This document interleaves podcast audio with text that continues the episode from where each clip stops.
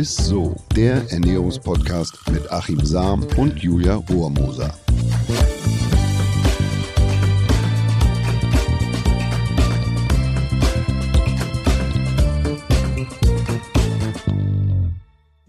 Hallo und herzlich willkommen, ihr Lieben. Ihr hört Isso, der Ernährungspodcast äh, mit mir, Julia Rohrmoser und mit Achim. Ja, selbstverständlich, mit der äh, herzhaften Julia Rohrmoser. Oh, ja, Achim. ja, schön, dass du wieder da bist. Ich hoffe, dir geht's gut. Ja, wunderbar. Ich hoffe, ja, dir geht's gut. Mir geht's auch natürlich fantastisch. Und äh, wir haben ja letzte Woche schon gemeinsam mit euch gefeiert, ne? 50 Folgen Isso ähm, Podcast, Wahnsinn. Ja, ja heute äh, werden wir auf jeden Fall ähm, sehr ehrlich mit euch werden. Ähm, Achim sagt ja immer, wir sprechen Tacheles. Ne? Ne? Das machen wir heute. Ja, gnadenlos ehrlich. Ne? Also war mhm. zumindest war dein Wunsch, dass du gesagt hast, Mensch, das, was, was wir immer so äh, hinter der, äh, hinter dem, der Kamera, hätte ich fast gesagt, hinter dem Mikrofon so erzählen, mhm. das müssen wir eigentlich davor machen. Auf jeden Fall. Habe ich überhaupt kein Problem mit, ehrlich mit meiner Geschichte irgendwie umzugehen. Und äh, was heißt ja immer, ach, der, der Ernährungswissenschaftler, der macht ja alles richtig und er muss alles richtig machen. Mhm. Aber, äh, und dann, mir sind tatsächlich schon Leute hinterhergelaufen am Buffet und haben, ach, so, und haben fotografiert. Und das ist also ein Ernährungswissenschaftler? Oh. Ja, das ist also auch ein Ernährungswissenschaftler. Äh, jetzt starte doch mal mit deiner ganzen Geschichte. Wie hat, wie hat das angefangen? Vielleicht muss ich da erst so ein bisschen einleiten und, und mal erklären, wie ich eigentlich so groß geworden bin. Also ich bin ja, ich komme ja aus einer Metzgerfamilie. Äh, und, und, man muss sich vorstellen, mein Vater hat früher einen Kindergeburtstag und bei mir, da hat er äh, schon die Gesichts- und, und Bärchenwurst genommen, um daraus Servierten zu falten. Also so wird, Ach. So mhm. wird ein, ein Metzgers Junge groß, obwohl ich sagen muss, meine Eltern, die haben immer allergrößten Wert auf Ernährung gelegt. Also ganz großen Wert. Da bin ich heute noch ganz froh, muss ich sagen. Gerade mein Vater. Mhm. Äh, es gibt ja so viele Familien, da ist es äh, noch nicht ganz so. Also bei meinem nee. Kumpel Stefan, äh, das war damals mein, mein bester Freund, da gab es einmal im Monat so schöne Schweinemedaillons, immer Medaillons klein, schön angebraten, bisschen Mehlschwitze und so. Das gab's bei uns nicht. Oder, oder so, wenn man das quasi von den, von so Partys abends kennt, ne? Da, mhm. da gibt's ja immer, es gab so ganz kleine Buletten. Oh, so, ja. so Mini-Dinger, die man mhm. dann so weghabst, wie so M&M's und so. Das gab's bei uns nicht. Bei uns hat, äh, weil, weil das zu ungesund in Ja, bei uns hatte so eine Bulette 20 Zentimeter Durchmesser so, und, und, Handballgröße. so, und bei uns gab es nicht größer. ein Schnitzel oder so. Bei uns gab es also pro Person äh, lagen da halt immer drei, vier, fünf. Das Ach ist so. tatsächlich, wenn du nur eins okay. gegessen hast, dann bist du nah an der Enterbung vorbeigeschrafft. Und mein Vater hat immer gesagt, Junge, wenn ich paniere, dann paniere ich richtig. Mhm. Und mein Vater hat in der Küche, ich habe es glaube ich schon mal erzählt, immer alles wegpaniert. Da sah es aus wie im Kieswerk. Oh, wie herrlich. Die Handtasche von meiner Mutter, äh, Kassetten, äh, alles, alles mitpaniert, alles was so irgendwie äh, drumrum lag. Ähm, tja, also so als Metzgersohn, da wirst du halt nicht unter Mettigeln groß, sondern da gibt's Met-Elefanten. Da ist halt alles so eine Spur größer. Okay. Ja. Ah, ja gut, also da hast du generell wahrscheinlich ein anderes Verhältnis schon zu Essen gehabt, jetzt als jetzt zum Beispiel ich, die in Anführungsstrichen in einer normalen Familie groß geworden ist, oder? Also gehörte dann dieses, diese, diese Portion gehörten dann immer zu deinem Alltag dazu, sag ich mal. In meiner Erinnerung ist es tatsächlich, und mein Gewicht hat es ja dann auch gezeigt, ich war ja ein, ein dicker oder ein sehr kräftiger Junge, ähm, mhm. bevor ich mit dem Sport anfing. Ja, also natürlich, weil das, das, das war auch mit einem Handicap verbunden. Ne? Ich wurde mhm. früher als Kind auch echt gehänselt und mhm. so fürs Gewicht und, und ähm, bis ich dann anfang, anfing mit dem, mit dem Radsport und hab's dann quasi mit sehr wenig Essen und mit sehr viel Sport dann irgendwann kompensiert und weg. Aber ich merke das ja heute noch. Also wenn ich mhm. einfach da hinlang oder das esse, wo mir sozusagen immer die Lust nachsteht, dann nehme ich recht schnell zu. Und das ist das kann schon total vereinnahmend sein. Ne? Also da ähm, wäre es mir natürlich lieber, wenn ich von damals quasi so nicht gleich immer so viel zugenommen hätte, ja, sondern mein Gewicht da einfach ein bisschen, bisschen stabiler wäre. Ne? Welche Rolle spielt denn dadurch jetzt Essen für dich? Also dadurch, dass du ähm, viel gegessen hast, dann auch, wie du gesagt hast, gehänselt wurdest und dann hast du weniger gegessen, viel Radsport gemacht, würdest du, also was spielt jetzt ähm, Essen für eine Rolle für dich? Ist es so ein bisschen gestört, das Verhältnis dazu oder, oder ist es okay? Ich würde tatsächlich was sagen, ja. Also was heißt gestört? Ich, ich kope viel über das Essen. Also ich merke, dass ich, also Coping, wenn man, wenn man viel kompensiert, mhm. ne, so heißt es ja in der Psychologie oder in der Ernährungspsychologie, dass Essen da für mich schon irgendwo eine, eine große befriedigende Rolle spielt. Und, und mhm. ähm, dass äh, schon das so ist, dass das einen gewissen Einfluss auf mich hat, äh, dass ich mich irgendwie so auch, auch im Urlaub, ich freue mich immer aufs Essen. Ja, also da mag ich nicht alleine aber das sein, aber ich auch. aber das ist das, das ist jetzt nicht so, ah, jetzt musst du frühstücken gehen oder jetzt musst du Mhm. da und, und jetzt müssten wir ja mal was essen. Ich vergesse auch irgendwie kaum das Essen. Das, das verstehe ich nicht. Die Leute, die immer sagen, oh Gott, es ist 15 Uhr, ich habe noch gar nichts gegessen heute, wo ich immer sage, Ja, nee Leute, ja, das könnt ihr nicht vergessen. Tatsächlich. ja, also äh, klar habe ich da ein, Handicap, würde ich jetzt mal sagen, weil äh, ich würde da gerne auch mehr Entspannung reinbringen. Aber am Anfang kann ich auch sagen, äh, bin ich tatsächlich nur Rad gefahren, um, um, um Gewicht zu verlieren. Also nicht, das, es hat mir dann Spaß gemacht. Ich wurde Ja, dann ja. immer besser und bin dann Radrennen gefahren und war dann auch mal oder bin Einsätze für die Nationalmannschaft dann gefahren und so. Das, das hat mir dann schon auch wahnsinnig, die Sport macht mir auch irre Spaß. Aber Essen eben mehr. Ja, viele sagen ja auch immer, ich mache eigentlich nur Sport, um mehr zu essen.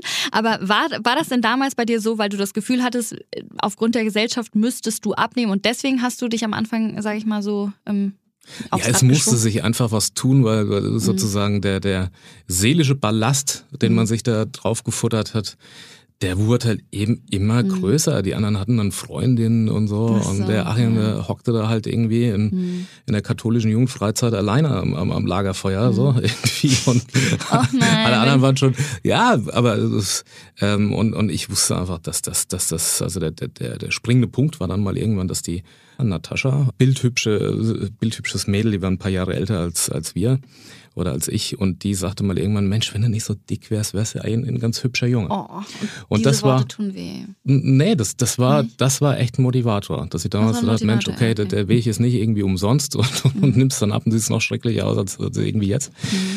Und das war eigentlich so das Initial, dass ich gesagt so, ich muss jetzt einfach was machen. Und bin dann, hab dann angefangen, ähm, ja, Rad zu fahren, hab mir ein Mountainbike gewünscht äh, und bin dann äh, sonntags immer mit meinem Onkel äh, durch den Odenwald und durch den Spessart gefahren und war danach immer mausetot. Ich weiß, dass ich da wie, wie so, äh, danach einfach an, an die Steckdose musste, also an den Kühlschrank und ich musste dann einfach aufladen. Aber das war dann eben auch ein neues Gefühl, weil man weil ich dann nicht mehr mit einem schlechten Gewissen gegessen habe, sondern weil ich gewusst habe, ich habe ja vorher, ich bin vier Stunden Rad gefahren oder so, oder Mountainbike gefahren.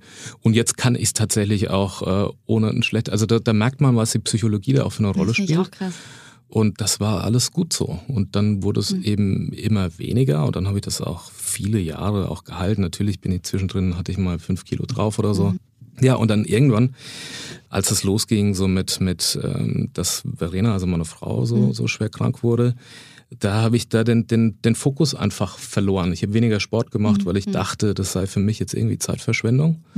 Und äh, ich muss mich doch um was anderes kümmern. Ich muss mich um sie kümmern, dass das alles irgendwie auf die Bahn kommt und dass sie wieder gesund wird.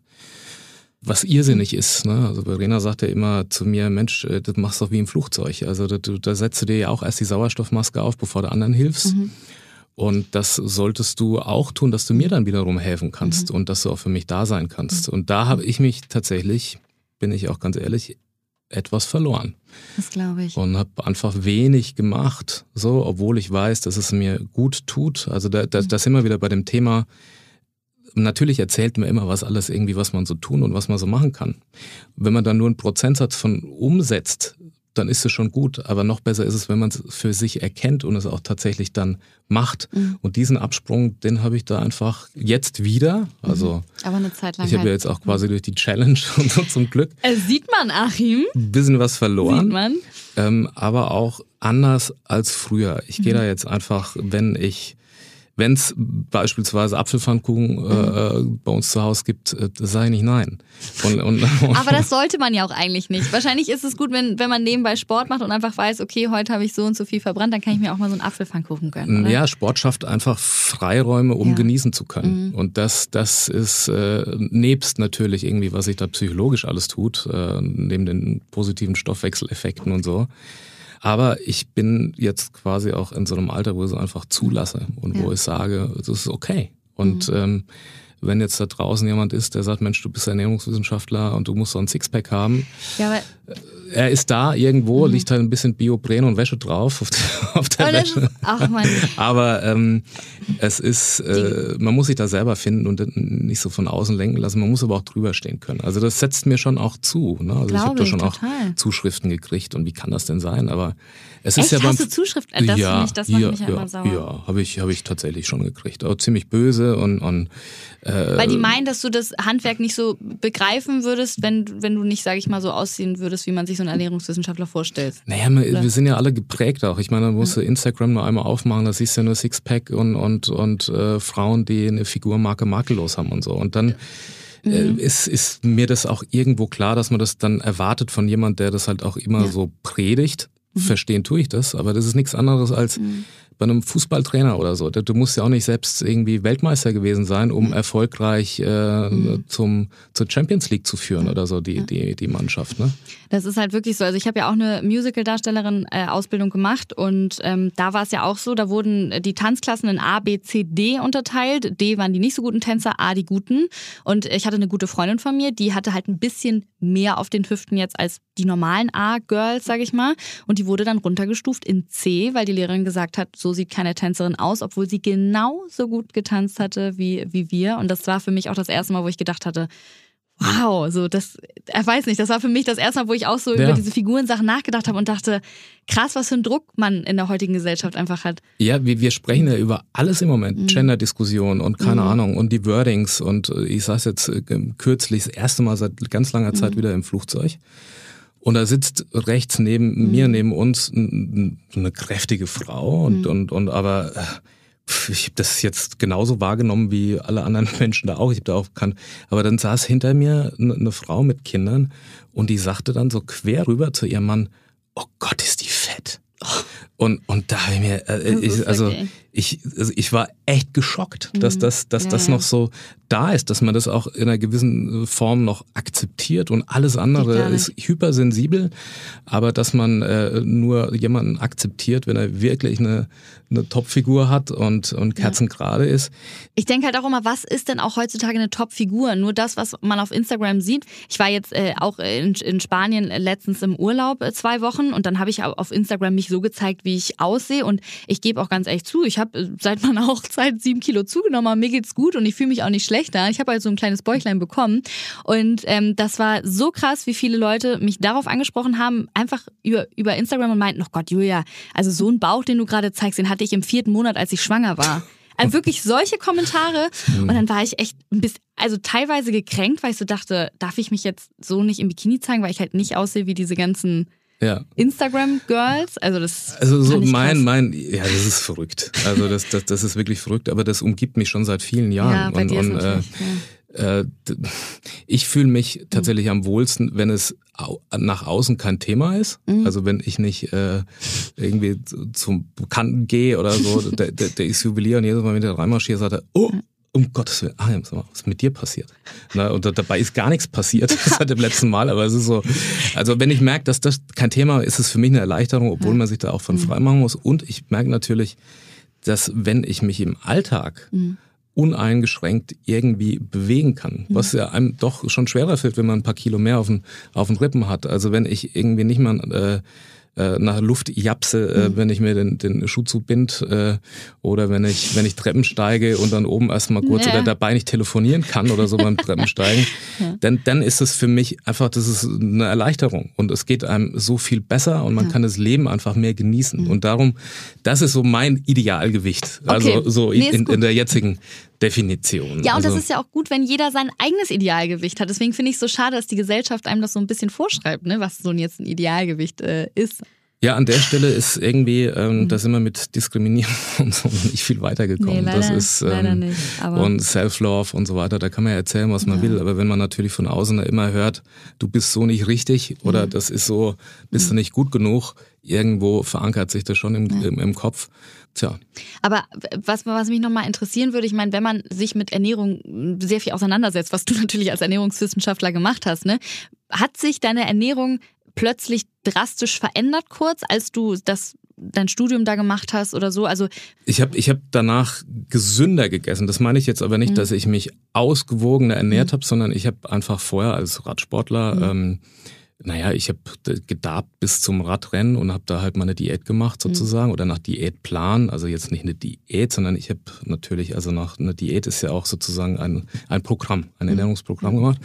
Und dann nach dem Radrennen habe ich dann regelmäßig den Kühlschrank geplündert. Ich bin einfach leer gefressen, so über Nacht. Und, und das ist mir seitdem nicht mehr passiert, weil Ach, ich schon gelernt habe, ich erzähle ja immer die Geschichte mit dem Altersheim und so, dass ich da nur Verbote Nichts sind verbieten. verboten und, mhm. und die Geschichten dass der Kopf eine ganz, ganz, ganz große Rolle spielt bei dem Thema. Mhm. Und, und nicht nur also die Ernährungsphysiologie, sondern die Psychologie da einfach einen wesentlichen Anteil ausmacht, die wir oftmals noch ja, abstempeln als nur ein Gefühl oder ist nur sowieso, da, da, da, da steckt schon eine ganze Menge dahinter. Und da, also ich habe, ähm, bin, das Studium hat mir ein Stück weit da geheilt. Ich möchte jetzt nicht sagen, dass ich als Erstgestörter in das Studium gegangen bin, aber ich habe zumindest da ähm, ja, äh, habe ich gemerkt, dass es da doch Abnormalitäten gab. Mhm. Ne? Nee, ist aber gut, ist ja, deswegen, das hat mich interessiert, weil ich dachte, ob dich das eher noch in Anführungsstrichen gestörter hat oder, oder ne, ob das dir geholfen hat, so, so ein Studium so. Aber das ist ja spannend zu wissen, dass es dir eher geholfen hat. Ja, man hat. merkt halt, wenn man sich da auseinandersetzt, was läuft denn jetzt bei anderen schief und was mache ich davon selbst? Ja. Also, dass man, es gibt ja so Klassiker. Irgendwie, man muss jetzt zwischen Weihnachten und Neujahr, muss man jetzt irgendwie bis mhm. Silvester, muss man ein paar Kilo abnehmen, um dann irgendwie da äh, an Silvester gut auszusehen. Was ein Quatsch. Man will ja eigentlich irgendwie das ganze mhm. Jahr irgendwie da unbeschwerter da irgendwie mit umgehen. Warum fängt man nicht rechtzeitig an? Also man ja. erkennt Muster und, und kann die dann für sich entweder verändern, wenn man das erkennt, oder man, also ich nutze natürlich schon viel, was, was, was ich so äh, im, im Studium gelernt habe, was ich so lese oder was, was, das ist ja mein Thema. Es interessiert mich ja mhm. wahnsinnig. Mhm. Ich weiß aber auch, dass man das nicht mehr so, mm, dass der Kopf, also die Psyche, da eine viel größere Rolle spielt, dass man mit sich im Gleichgewicht ist. Mhm. Also da spielt das Gewicht eine viel größere Rolle als das Gewicht auf der Waage. Und ähm, wenn ich mir jetzt quasi einen Ernährungsplan aufdiktiere oder ein Ernährungsprogramm oder eine Ernährungsweise, mhm. dann ist das ja sozusagen nur in der Natur der Dinge, dass ich auch mal Tage habe, wo mir das nicht so gelingt. Mhm. Und dann fühle ich mich schlecht. Und dann ist die Ernährung da tatsächlich, dann geht's mir im wahrsten Wortsinn auf die Psyche oder auf, dann schlägt mir das einfach aufs Gemüt. Und das versuche ich einfach irgendwie in den Einklang zu bringen. Was können wir denn abschließend einfach sagen? Einfach, genau, wie du gesagt hast, man muss sich einfach selbst lieben. Wenn nicht alles immer so läuft, wie es gerade laufen soll, figurentechnisch, dann muss man das auch mal akzeptieren und naja, sich nicht man muss Umwelt sich selbst lieben, ist ja immer, ist schwierig, ne? Ja. Wenn, wenn, wenn, du, wenn, also man muss, äh, das, das muss man schon mal erstmal irgendwie streichen, sondern, sondern dass man, man einfach versucht, einen mhm. Umgang mit sich mhm. zu finden und, und äh, quasi im, im Kopf im Geiste ein Gleichgewicht herzustellen und nicht halt immer nur auf der Waage. Und vielleicht mal mhm. reflektiert und überlegt, woran liegt's denn? Wie wichtig ist mir das Essen? Ist das vielleicht, kriege ich das kompensiert? Verschiebe ich das Coping auf was anderes? Mach mal wieder Sport, wie ich es jetzt mhm. auch tun, wie es mir wahnsinnig gut tut. Wenn man ein paar Tage weg und ich bin jeden Tag entweder Rad gefahren, Mountainbiken mhm. oder habe mich irgendwie, also bin da nicht ins Gym, weil es einfach zu heiß war. Aber ich habe ich hab das so genossen. Ja. Es war echt so, so, so, so schön, im Meer einfach schwimmen zu gehen. Das, und vielleicht, dass man jetzt die Zeit auch wieder nutzt, wo man das zunehmend tun kann, dass man die Momente als äh, Genuss wahrnimmt und als wertvolle Zeit und dann nicht äh, quasi das, wie ich es oft gerne tue, dass man das versucht mit Essen zu kompensieren. Mhm. Ne? Achim for President hast du sehr, hast du sehr schön gesagt. Ja, genau. Also wirklich, wirklich. President mit vielen Fehlern. Ja.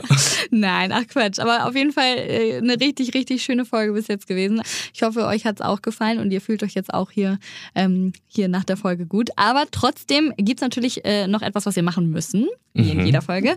Ähm, es äh, wartet der Ernährungsmythos auf uns. Der Ernährungsmythos der Woche. Dieses Mal kommt der tatsächlich von einer Hörerin, mhm. von Steffi, hallo. Der lautet, scharfes Essen ist gut für die Fettverbrennung. Was sagst du dazu? Ja, habe ich auch schon geschrieben, äh, muss ich zugeben. Also auch ein Fehler, den ich gemacht habe. Auch in Ach so, Fehler schon Bücher. Äh, ja, also in scharfem Essen, also so beispielsweise Chili oder Ingwer. Ne? Da, also in Chili ist, ist Capsaicin drin oder in Gingerol drin im, im, im Ingwer. Das sind diese scharfmachenden Stoffe, die mhm. tragen dazu bei, dass die Wärmebildung erhöht wird, also die sogenannte Thermogenese. Und das mhm. treibt uns die Schweißperlen auf die Stirn.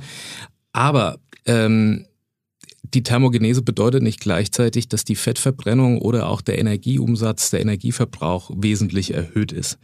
Das mögen vielleicht ein paar Kilokalorien sein, aber das ist so schwindend gering, dass äh, man da also nicht davon sprechen kann, dass es beim Abnehmen hilft oder, oder dass es äh, jetzt das Essen viel figurfreundlicher macht. So, also das, okay. da ist das Empfinden, na, das Schwitzen, ist der Eindruck größer als der Effekt. Ach so, sehr äh, gut. Ja, also, aber es hat natürlich andere Vorteile, scharf zu essen. Jetzt nicht nur für die, oder etwas schärfer zu essen. Das haben aber solche Länder überwiegend getan, um, um Bakterien abzutöten mhm. und dass das Ganze antibakterieller abläuft und so. Da hat es Vorteile. Ähm, aber für die Figur und dass man überschüssige Funde los wird. Äh, Dann müssen wir uns was anderes suchen, okay. Also die Chili Challenge oder so würde ich jetzt nicht ausführen. okay, schade, alles gut. Ja, dann danke dir auf jeden Fall und euch natürlich danke fürs Zuhören. Wenn euch die Folge gefallen hat, dann empfehlt sie natürlich liebend gerne weiter oder teilt sie auf Instagram. Wir freuen uns immer über Feedback und über ja, sehr nettes Feedback natürlich umso mehr. Also, bis zur nächsten Folge. Figurfreundliches Feedback. Figurfreundlich, ja. Ciao. Tschüss. Dieser Podcast wird euch präsentiert von Edeka. Wir lieben Lebensmittel.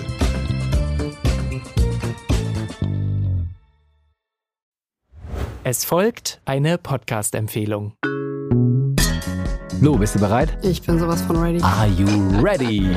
Herzlich willkommen bei Cheers, dem Weinpodcast mit Lou. Das bin ich, studierte Weinexpertin, Weinwirtschaftlerin und Weinbloggerin. Und ich bin Jonas. Ich bin hier, um Lou eine Menge Fragen zu stellen, denn wir sprechen in diesem Podcast über Wein, über Spannendes und eigentlich alles, was man wissen muss. Egal, ob man Weinanfänger ist oder fortgeschritten, dieser Podcast ist für alle bestens geeignet, die Bock auf Wein haben. Ja, welcher Wein passt zu welchem Essen? Warum ist Säure im Wein eigentlich so wichtig? Und wie kommen die Aromen in euren Wein rein?